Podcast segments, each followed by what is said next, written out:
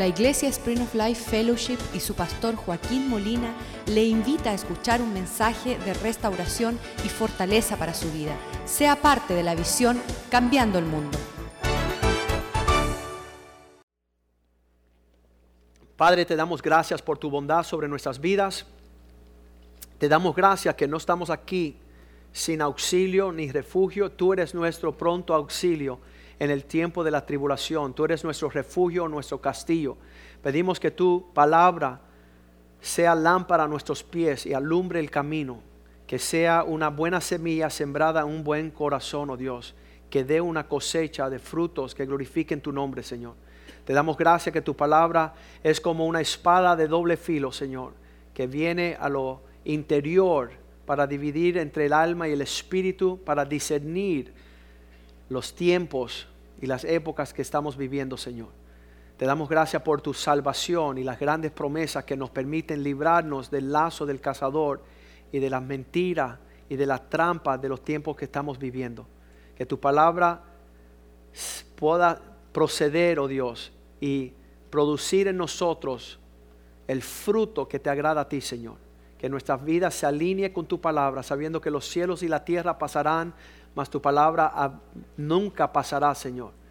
Y que sea, Señor, la que trace los linderos de nuestras vidas para permanecer en la paz, en la prosperidad, en el gozo, en todo lo que tienes para nosotros, Señor. Que tu lámpara sea y la obediencia a tu palabra sea nuestro oxígeno, oh Dios, para poder ser cabeza y no cola, estar encima y no debajo, Señor. Prospéranos en lo que vivimos y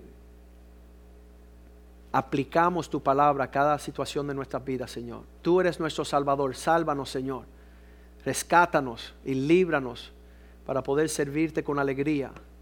Bendice tu palabra esta mañana, te lo pedimos en el nombre de Jesús.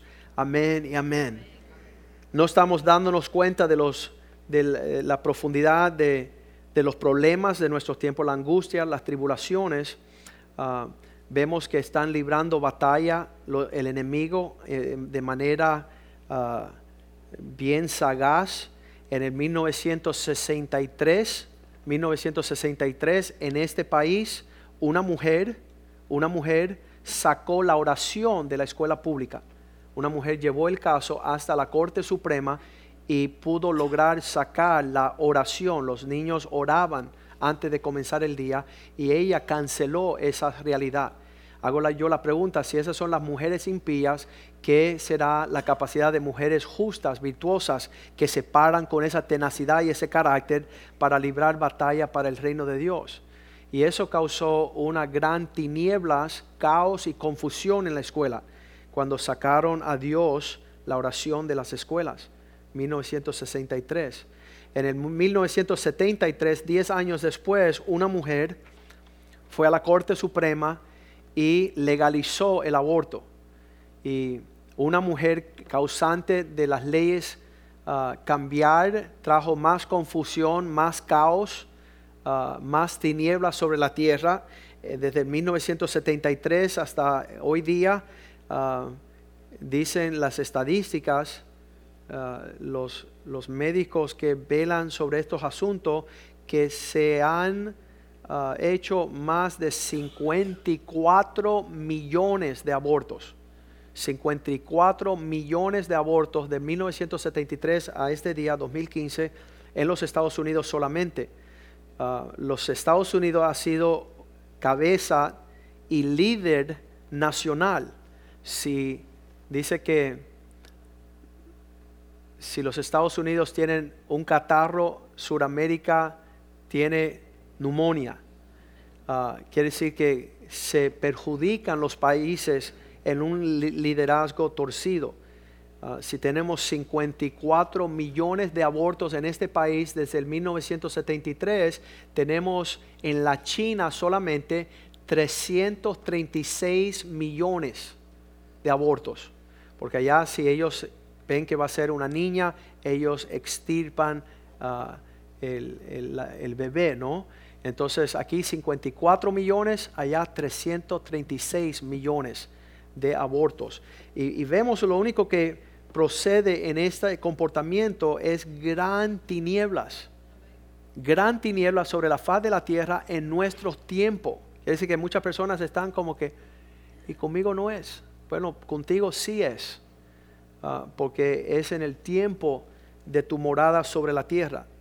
Y hoy día, hace una semana o dos, hace 15 días, la Corte Suprema legalizando el matrimonio entre los mismos géneros.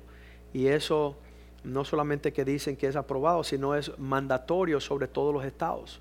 Y eso lo único que significa que estamos viviendo tiempos difíciles y estamos ah, viendo las tinieblas acrecentar y aumentar, causando un caos y una confusión mayor en nuestros tiempos.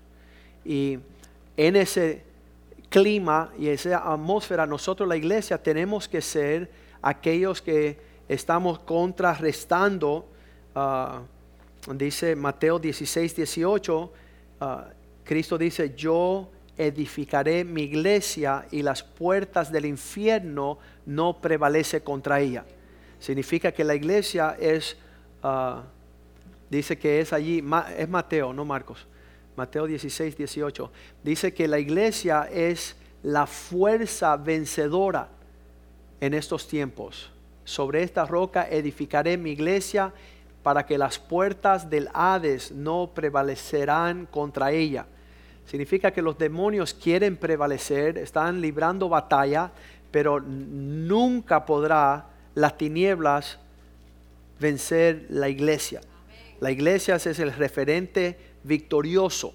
Ah, siempre estaremos por encima de lo que Satanás está haciendo sobre la tierra. Aún que como león ruente está ah, causándonos temorizar y preocupar y tener sentimientos que no son saludables para ah, aquellos que estamos librando la batalla, vamos a ver un vistazo de, estas cuestiones en Apocalipsis 22, 11.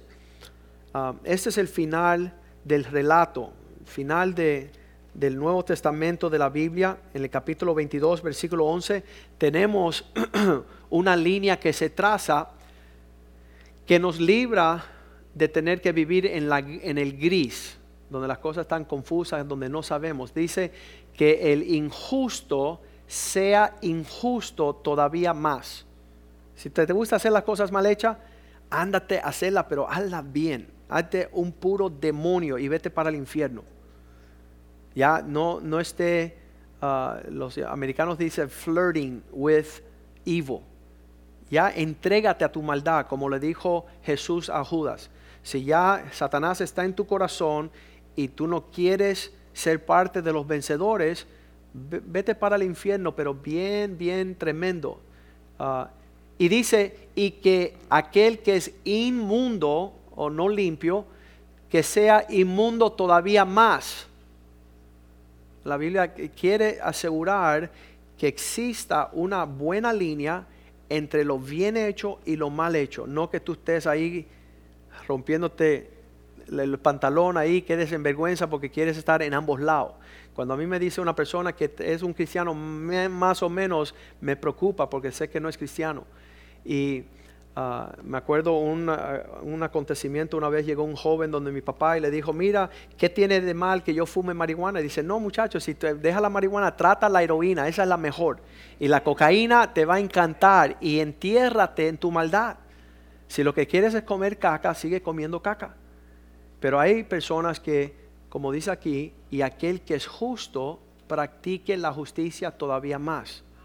Si ya tú optaste ser cristiano, como Pablo, perfecciona tu caminar.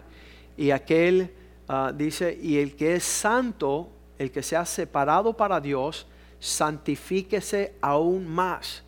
Ah, me preocupa las personas que dicen, bueno, ¿hasta cuándo, pastor? Hasta que tú ah, puedas tener la imagen de Jesús.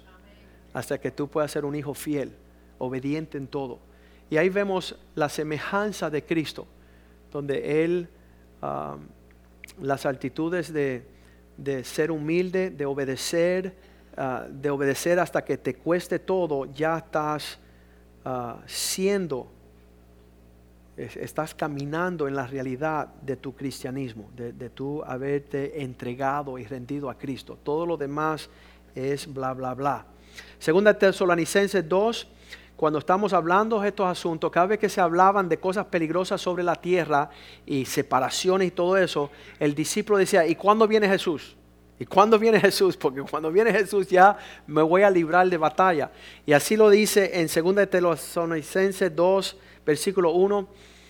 Dice, pero con respecto a la venida de nuestro Señor Jesús y nuestra reunión con Él, os rogamos hermanos.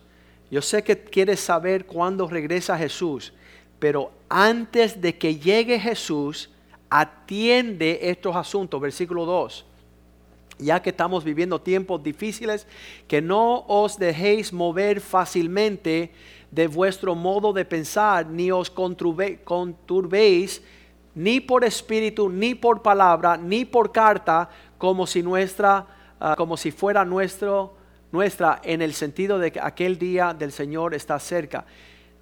Mira, cualquier cosa que está sucediendo, no movernos en preocupación ni dejarnos llevar por el clima de los tiempos. Hay personas que dicen, bueno, total, yo no soy homosexual, así que si soy un, cristiano media, media, entonces, medio tiempo, pues estoy mejor que esa persona. Ese no es el asunto.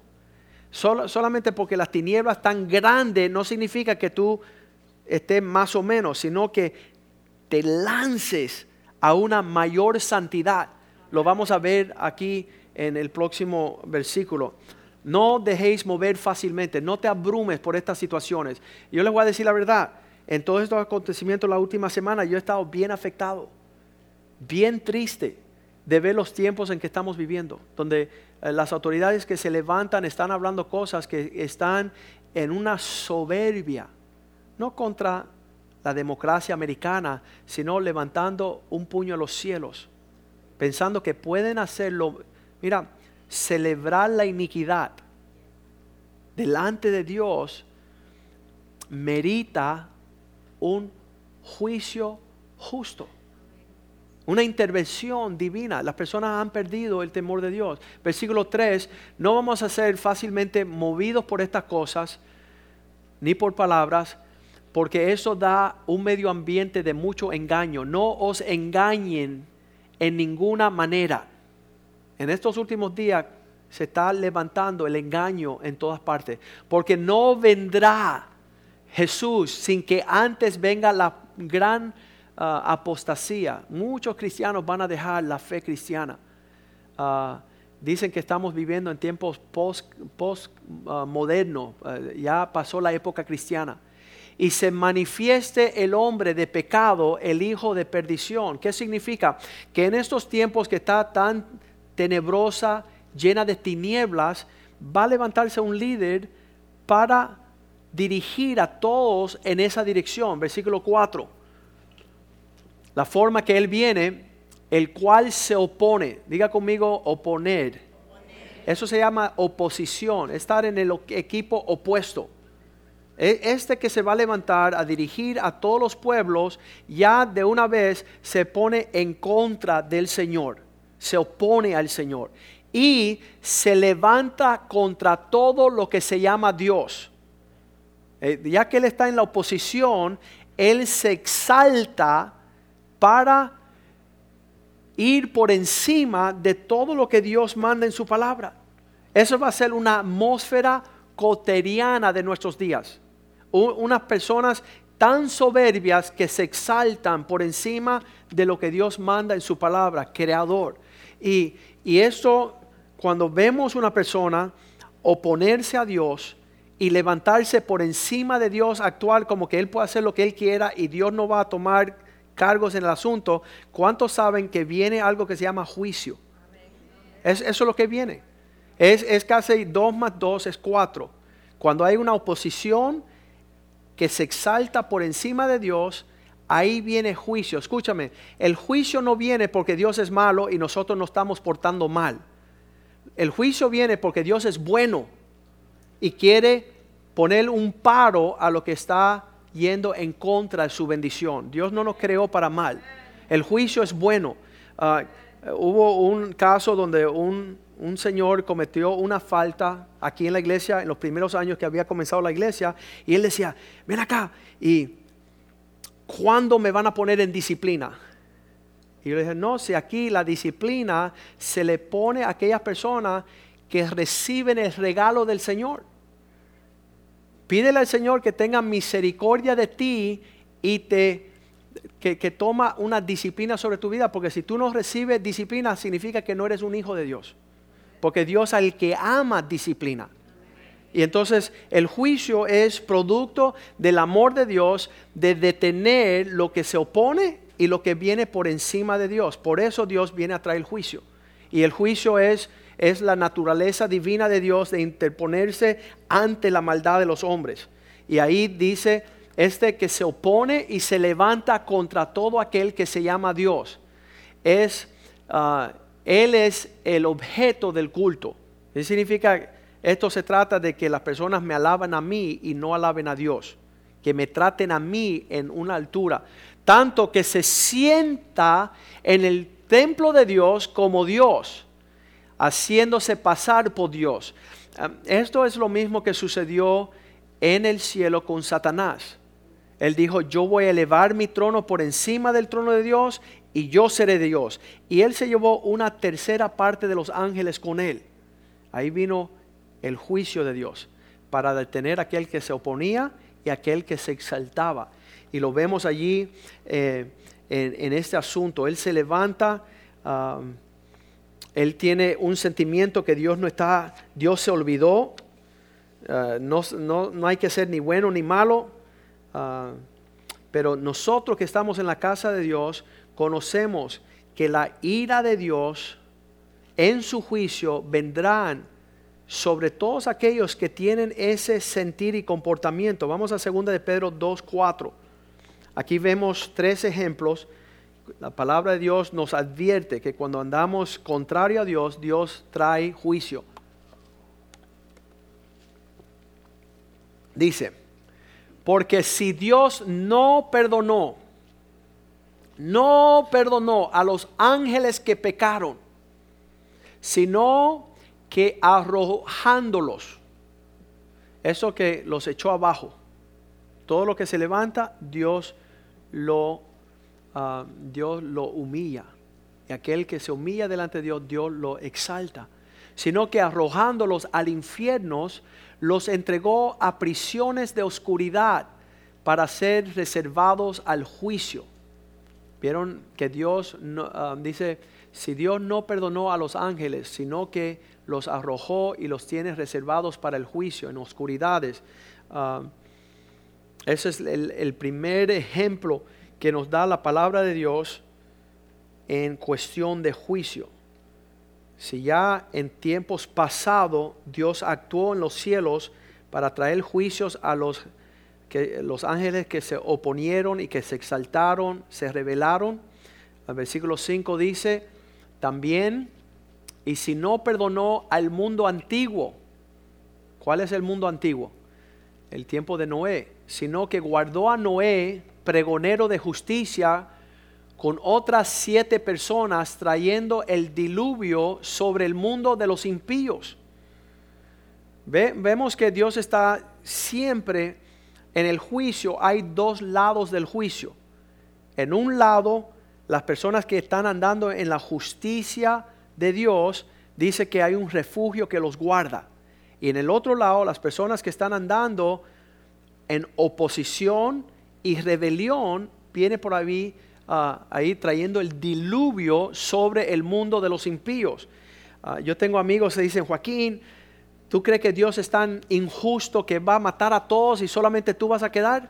Eh, bueno, yo no solo yo, pero Dios en tiempos pasados libró solamente una familia y todas las otras familias con sus hijos, sus bebés, las abuelitas lindas, endemoniadas, rebeldes, imponiendo su matriarcado, esas fueron wiped out, fueron ejecutadas bajo el juicio. Y cuando no tenemos el justo juicio de Dios, vamos a entrar en engaños de esta forma. Versículo 6, no solo los ángeles, no solo eh, condenó a los tiempos, a la época antigua, sino, y dice, y si él condenó por destrucción a las ciudades de Sodoma y Gomorra, reduciéndolas a ceniza y poniéndolas como ejemplo a los que habían de vivir ah, impíamente. Estos, estos actos de juicio están para nosotros observar y considerar.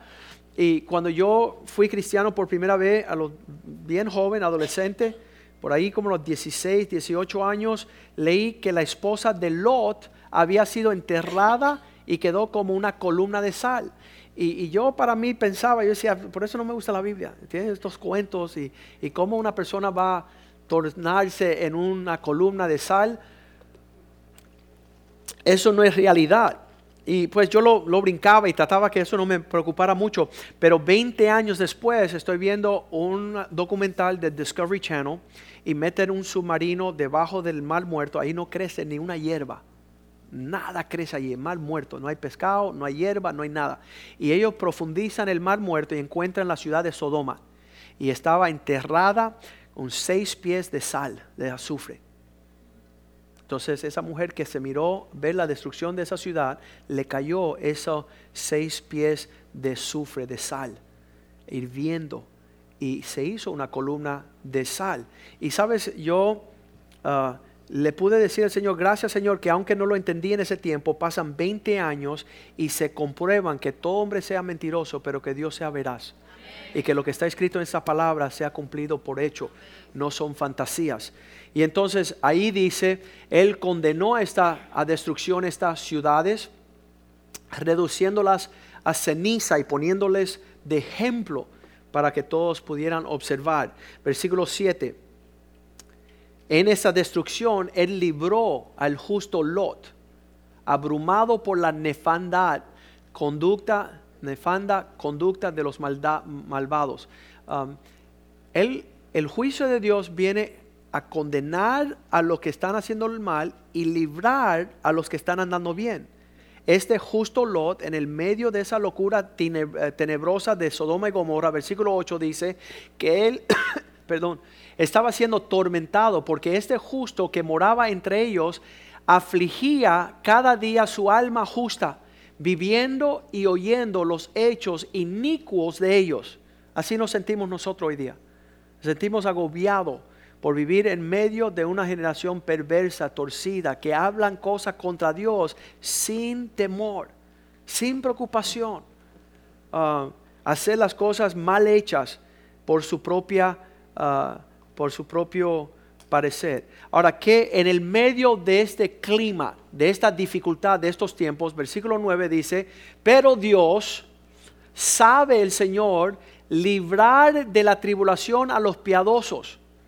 Dios es- tiene la, Él es experto en librar al justo y reservar a los injustos para castigo en el día de juicio.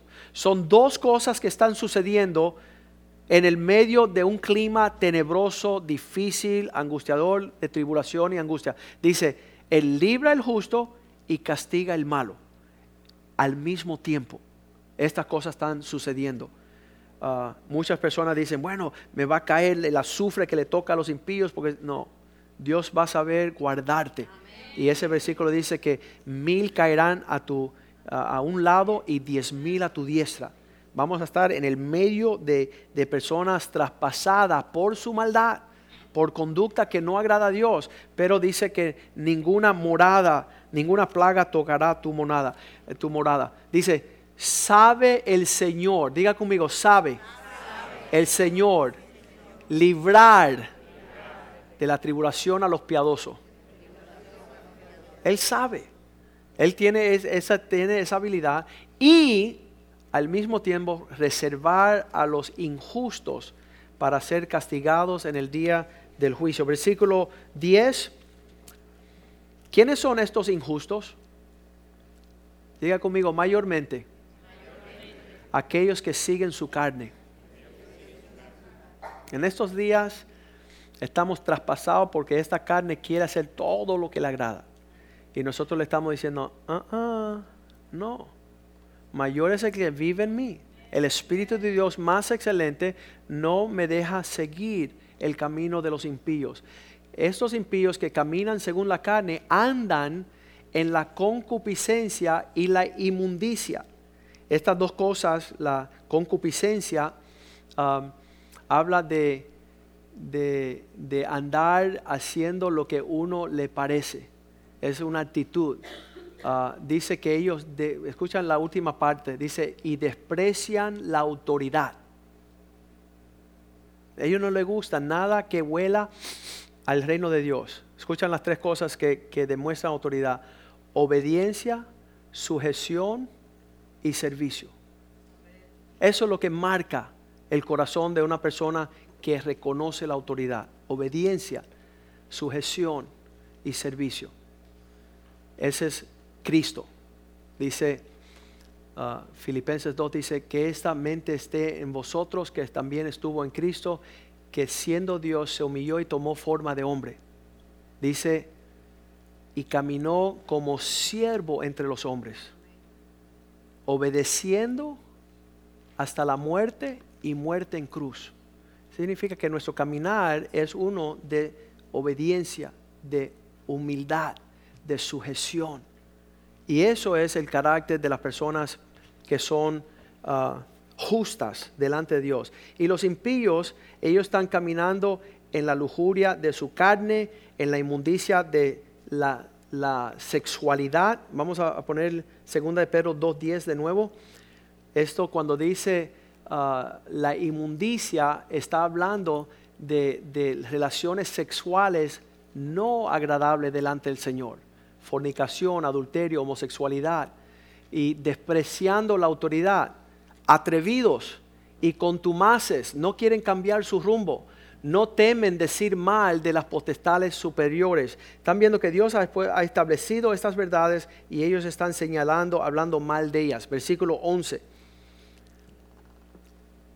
Mientras que los ángeles que son mayores en fuerza y en potencia, ellos pudieron haber se rebelado contra Dios, no lograron. Dice, no pronuncian juicio de maldición contra ellas delante del Señor. Ah, vamos a tener esta, e, este sentir. Son tiempos sumamente ah, difíciles.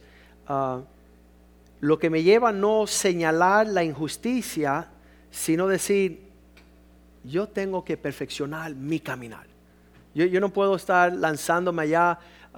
Joaquín, ¿qué tú piensas de estos? ¿Sabes qué? Quiero yo ser más obediente. Quiero yo ser más fiel al Señor. Quiero yo ser más santo. Quiero apartarme más a los propósitos de Dios. Quiero asegurarme que yo estoy haciendo lo que Dios quiere que yo ah, pueda lograr en estos tiempos. Sí, sé que están torcidos muchas de las situaciones que están ah, sucediendo, pero tengo que ver ah, que yo no me vea en, un parecer mayor, ni mejor, ni inclinado a enjuiciar, um, primera de Pedro, um, vamos a leer esto porque es bien importante, capítulo 4, versículo 19, 17, perdón. En el medio de todo esto que estoy viendo, que viene un juicio contra esta persona, que viene un tiempo de Dios, nos hemos olvidado de Karina, el, huracán, nos hemos olvidado de las torres gemelas, nos hemos olvidado de los fuegos, nos hemos olvidado de los tornados, de todo lo que ha dado los Estados Unidos en estos tiempos y siguen ellos con una actitud contumaz, rebelde, desobediente, arrogante, soberbio, señalando al cielo. Yo digo, en lo que está sucediendo eso, tengo que reconocer porque es tiempo de que el juicio comience y va a comenzar por la casa de Dios. Yo tengo que ver que ese Dios justo que va a enjuiciar toda la inmundicia, que yo esté alineado, mis pensamientos, mis actitudes, mi servicio al Señor, porque el juicio comienza por la casa de Dios. Y si primero comienza por nosotros, ¿Cuál será el fin de aquellos que no obedecen al Evangelio de Dios? Aquellos que han escuchado de un Dios serio, un Dios que, no está en jueguitos, un Dios que, va a demandar. Ah, en el Salmo 50 siempre veo este, este salmo particular como lo que Dios dice. Él dice, yo estaba silencioso Y tú pensaste que como yo no estaba diciendo nada, que estaba de acuerdo con lo que estabas haciendo. Como Dios no quemó la casa blanca y la encendió en fuego, mira lo que dice el versículo 21, Salmo 50, versículo 21. Dice, estas cosas hiciste y yo he callado. Muchas veces estamos haciendo lo indebido y lo que está mal hecho y como Dios no hace nada, decimos, Dios está conmigo, Dios me, está cuidando. Él dice, estas cosas hiciste y yo he callado. Tú pensabas que de cierto sería yo como tú, que yo te estaba dando la buena vista. Porque yo callaba, tú pensabas que todo estaba bien. Pero te reprenderé y las pondré delante de tus ojos. Te voy a mostrar uh, lo que estaba sucediendo. Ayer estaba compartiendo a mi hija, le hicieron la pregunta a mi hija ayer, le dijeron, ¿tu papá te ha dado papao? Y la gente jura, no, el Joaquín nunca le ha dado papao a Cristina. Pero ella dijo, sí, papá me ha dado y no me he olvidado de los tiempos que papá me ha dado un swing. Y ella dice, una vez estaba yo portándome mal en el carro y mi papá me dijo, cuando lleguemos a la casa, vas a coger papao viene el juicio, la ira de papá. Y ella dice que entramos en la casa y que ella entró en su cuarto y yo me metí en el cuarto de nosotros, estaba cambiándome y ella estaba como diciendo, yo sé que este me va a venir a cobrar impuestos. Y ella no se podía dormir. Entonces ella salió de su cama y tocó y dijo, papá, ¿cuándo me vas a dar? yo sé que viene, así que apúrate. No me cojas dormida. Ah, pero nosotros debemos conocer a nuestro papá y saber que Él es un papá justo. Y Él no va a pasar por alto estas cosas y callar y decir todo está bien. Me gusta la Casa Blanca en arco iris.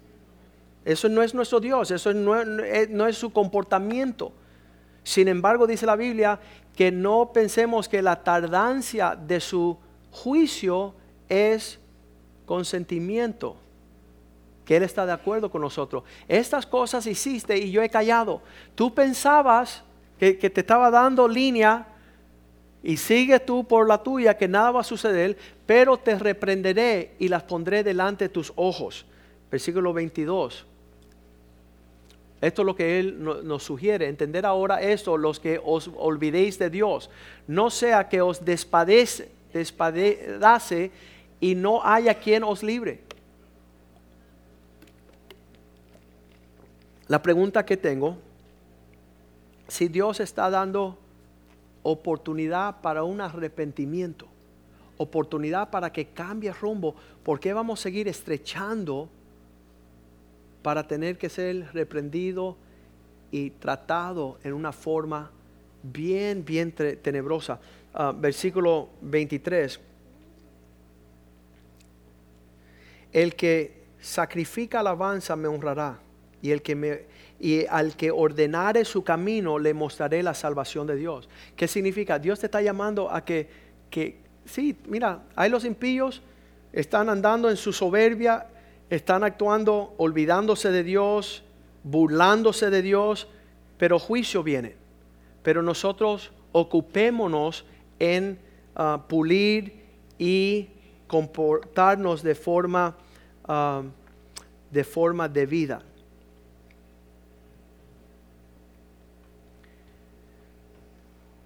Romanos capítulo 2, la Biblia muestra la forma en que Dios procede estos asuntos cuando Él dice que para los impíos se están, uh, capítulo, uh, capítulo 2, versículo 4, no, no tome este tiempo de la paciencia de Dios.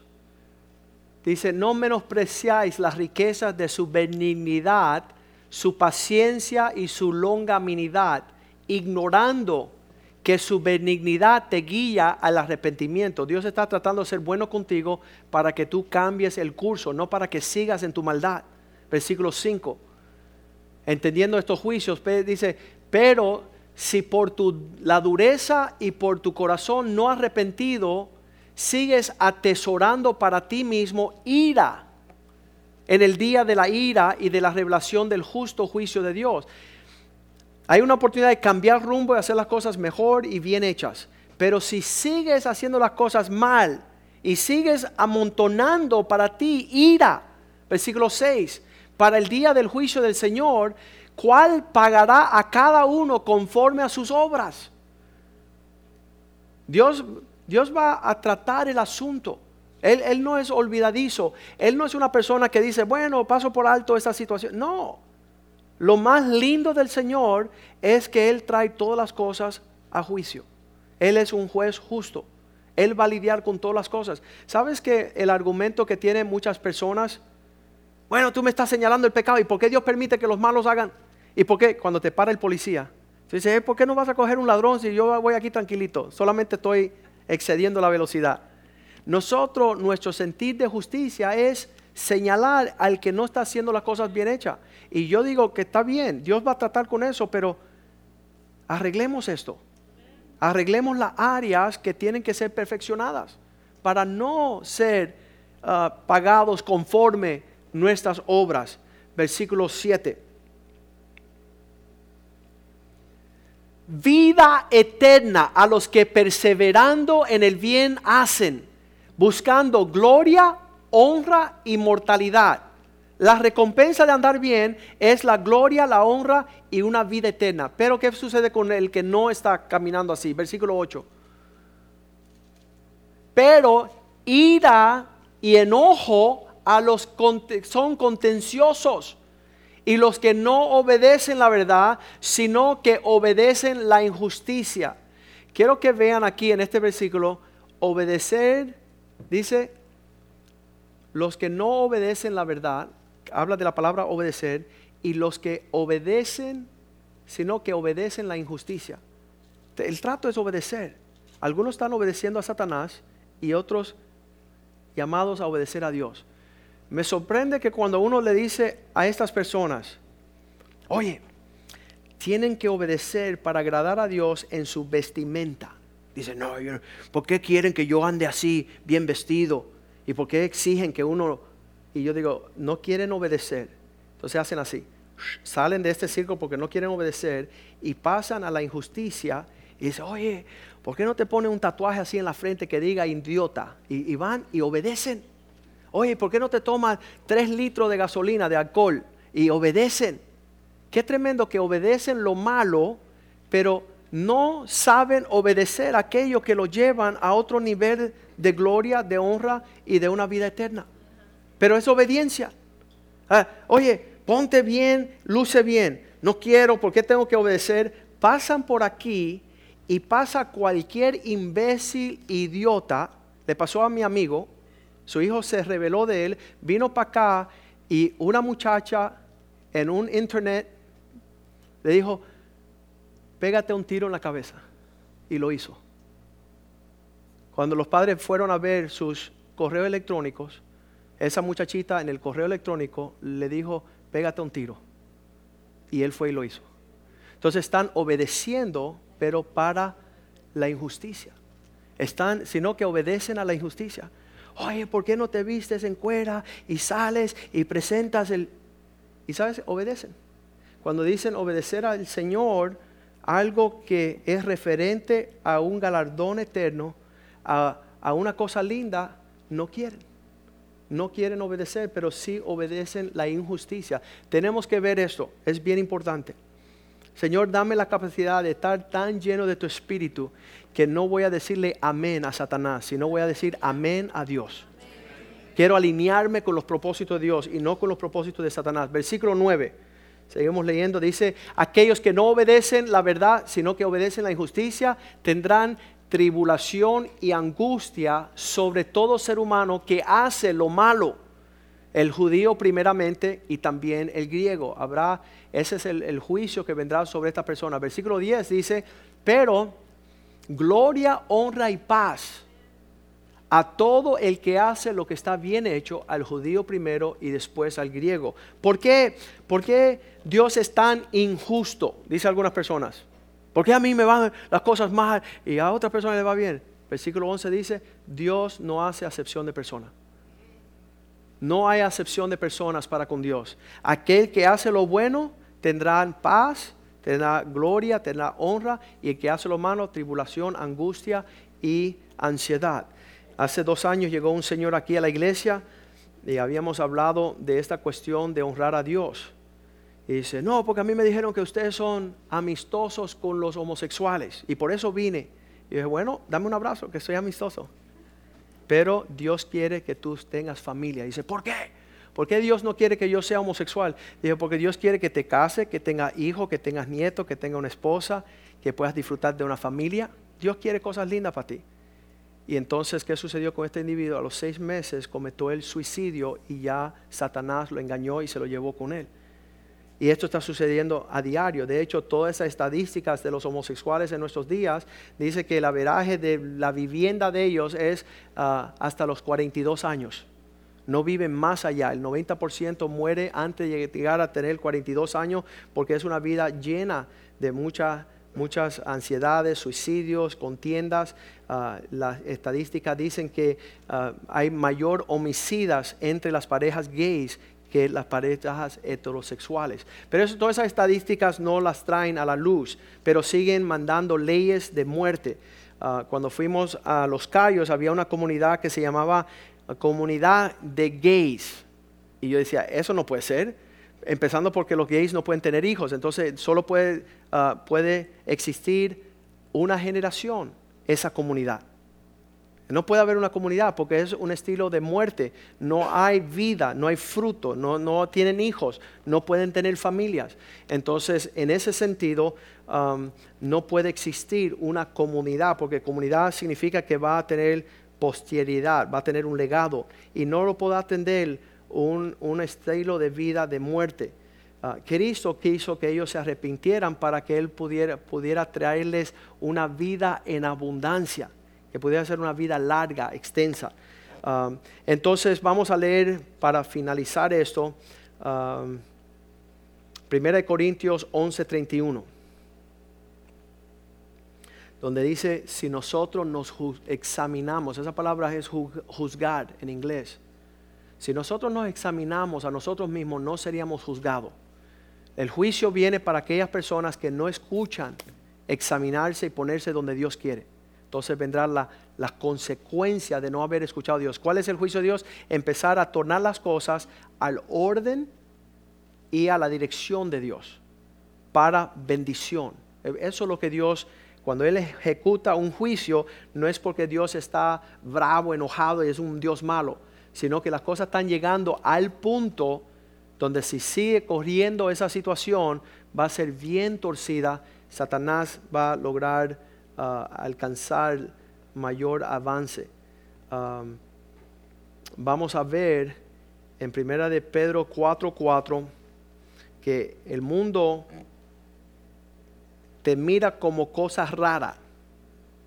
Cuando ellos te ven que tú estás caminando como le agrada a Dios, esto les parece extraña que vosotros no corréis con ellos en la misma dirección, desenfrenado de disolución y os ultrajan.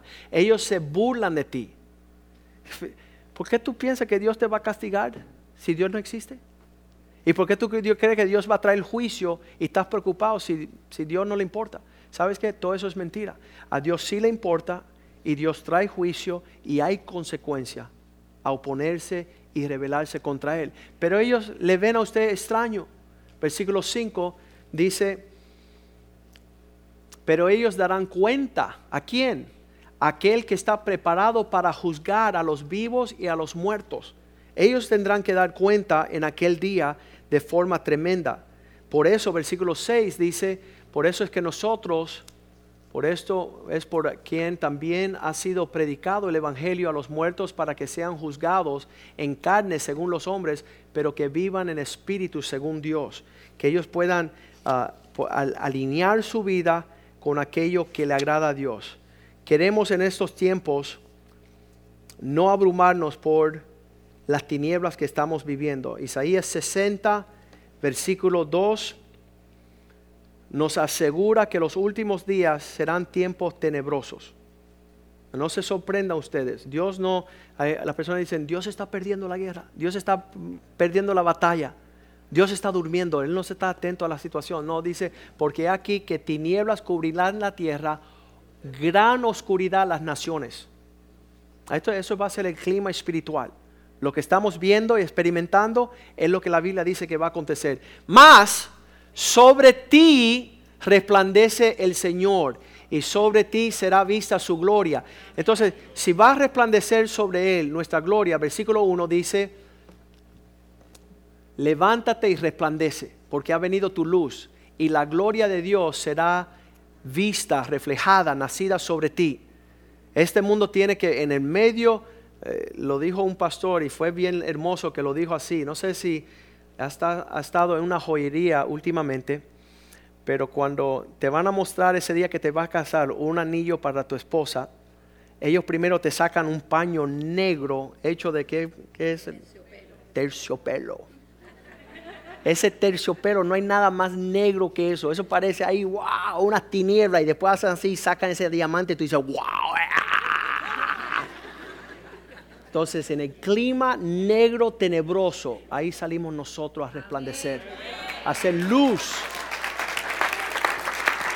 hacer luz en el medio de las tinieblas. Y cuando ese pastor dijo esas palabras, eso fue hace seis meses, me encantó esa ilustración. Ahí estoy yo. En el medio del estiércol, la maldición, la opresión, las cosas feas, la Casa Blanca en arcoíris, ahí tiene que alumbrar tú. Tienes que levantarte con sabiduría, con denuedo. ¿Y cuál va a ser la consecuencia? de no abrumarnos en estos tiempos. ¿Cuál va a ser la consecuencia? Versículo 3, aquí mismo, donde él dice, entonces andarán las naciones a tu luz. Esta iglesia tiene que ser un punto clave en nuestra generación, de un pueblo que está viviendo realmente entregados, rendidos a Cristo y prosiguiendo hacia la meta. No, no es que ya lo hemos alcanzado, pero una cosa sí hacemos. Vamos a proseguir a la meta y dice que los reyes vendrán al resplandor de tu nacimiento. Cuando por ahí en la calle te ven, tú eres diferente. porque no estás abrumado en estos tiempos? Porque yo le pertenezco. Ayer estaba yo en una tienda, habían los malvados ahí hablando y estaba hablando yo del juicio de aquellos que andan en cosas perversas. Dice, bueno, yo no creo en Dios. Sí, ¿sabes qué? Pero vas a salir de aquí y vas a morir. Y él dice, bueno, tú vas a morir también. Entonces, no, yo, yo te estoy hablando que eventualmente vamos a morir, pero tú vas a morir saliendo de aquí en la esquina. Y ahí él se quedó así como... Y dijo, ¿tú también? Yo dije, yo no, porque yo estoy bajo el refugio de la sombra del Altísimo. Y una cosa que le dije, y acuérdate, yo era peor que tú. Y entonces dijo, bueno, entonces yo también voy a terminar loco así como tú. Y yo dije, así es. Así es. Que ellos se conviertan a nosotros y no nosotros a ellos que nosotros nos paremos como ah, referentes y, y estándar y, de verdad que las personas anhelen, anhelen no estar abrumados y después de hoy usted va a saber ah, contestarles a esa persona. Es bien importante venir a la iglesia con apuntes, con sus libretas y apuntar los versículos y tener estas prédicas y saber, porque en el medio de todas estas cuestiones nosotros tenemos que estar fundamentalizados en la verdad del Evangelio que nos guarda en paz. Estas cosas os escribo para que no temáis, para que no anden abrumados por el clima, la atmósfera de un mundo que está siendo traspasado por sus tinieblas, sino que nosotros, ah, me encantó ese versículo 9 donde dice que Dios supo guardar a Lot en un refugio y condenar al impío en su maldad. Y eso somos nosotros. Vamos a ponernos de pies esta mañana y decirle, Señor, gracias por tu palabra. Gracias por tu verdad. En los últimos días se levantarán burladores, van a estar en su propia concupiscencia, burlándose, haciendo sus maldades. Pero habrá un pueblo, un pueblo que ama a Cristo y que camina a la luz de su palabra y que entiende los tiempos. Estos fundamentos de los juicios son cosas que nosotros debemos de entender y saber um, y abrazar. Tener una certeza de quién es nuestro Dios, créeme que cuando esta mujer, hay una, una celebridad, una artista que se llama Queen Latifah, y ella se paró a casar 300 homosexuales en la televisor, en hora prima, esa primera hora donde están viendo nuestros hijos, y ella está casando a 300 homosexuales. Ah, créeme que yo sentí que vienen grandes juicios a California. Dios no será burlado. Dios no, será, no, no se sentará a decir, está bien, están peor los musulmanes que nosotros. Dios no, dice que el juicio comienza por la casa de Dios. El que tiene mayor revelación tendrá mayor responsabilidad. Y entonces en todas estas cosas yo le puedo decir que estaba diciendo a un pastor cuando autorizaron la ley de casamiento de los gays, que por mucho tiempo los pastores han estado casando hombres casados. Dejan su esposa en la misma congregación y se casan con la hermanita que está a su lado. Y el pastor los trae y los casa en la casa de Dios. Y me hago la pregunta, ¿qué es más abominable delante de Dios? Que un hombre sacerdote case a una mujer casada o que un impío case a dos homosexuales. ¿Qué significa eso? Que nosotros la iglesia somos responsables por las tinieblas que existen en este mundo. Estamos diciendo que no se casen los gays, pero nosotros entre nosotros estamos cambiando parejas y casándonos unos entre los otros.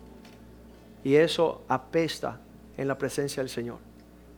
Eso no trae mucho agrado. Y entonces por eso Pablo le había dicho a los romanos, ¿por qué están juzgando ustedes cosas que están haciendo? Vamos a, ir a, Romanos 2. Pablo dice, ¿cómo es posible que ustedes en lo que están señalando a otros están actuando peor? Porque tienen mayor conocimiento y saben que estas cosas no agradan a Dios. Romanos 2, versículo 1 creo. Yes. Romanos 2, 1. Por lo cual eres inexcusable, oh hombre, quien quiera que seas tú que juzgas. Pues en lo que juzgas a otro te condenas a ti mismo, porque tú que juzgas hace lo mismo. Y es por eso que digo que yo creo que la palabra de hoy es para no abrumarnos en el medio de la tiniebla, pero además nosotros empezar a pulirnos y hacer mejor las cosas. Para estar preparados en aquel que sí va a juzgar los vivos y los muertos. Y ah, que Dios tenga misericordia. Versículo 2. Mas sabemos que el juicio de Dios contra los que practiquen tales cosas es según la verdad. Dios viene a trazar esa línea por el medio. Esperemos que, que ellos cambien y que nosotros nos salgamos de esa vida mediocre que somos, no somos, tenemos, no tenemos. Estaba diciendo yo que tú le preguntas a muchos cristianos hoy día, ¿quién es tu pastor? Y la respuesta será Dios. Y cuando un cristiano te dice su pastor es Dios, ya tú sabes que es una oveja rebelde que no tiene pastor. Porque Dios ha sido fiel en entregar a cada oveja un pastor que vele por su alma. Y entonces, en ese sentido, que tu hijo conozca que tu familia tiene pastor y que tu esposa conozca que su esposo tiene un pastor y que la esposa pueda saber que, su esposo sepa que, hay un pastor que está velando, que hay una, una provisión de parte de Dios y no andar como los chivos. En Mateo 25 dice que Él va a separar los chivos a su izquierda, sus ovejas a la derecha. Será en aquel día y que tú conozca hoy día si eres oveja o chivo. El chivo se conoce por no tener pastor, ser un rebeldón y comer cualquier cosa. Anda por ahí comiendo latas. Y las ovejas tienen pastor, le siguen y comen pastos verdes, junto a aguas de reposo. Entonces Dios lo que nos está dando hoy día a entender que, que en el medio de la maldad de este mundo, él sigue siendo juez sobre todo, soberano, justo. Dice, no, no definan su demora como algo que Él se olvidó. Pero Dios está siendo paciente para que nadie perezca. Dios quiere que todos procedan hacia la vida. Vamos a cantar esta canción y tú dile al Señor, Señor, quiero, quiero, quiero no oponerme y no quiero exaltarme sobre tu trono. Esas dos cosas van a ser clave para guardarte en el medio del juicio que vendrá sobre los tiempos, esta generación que estamos viviendo. Cantamos esta canción, usted habla con Dios.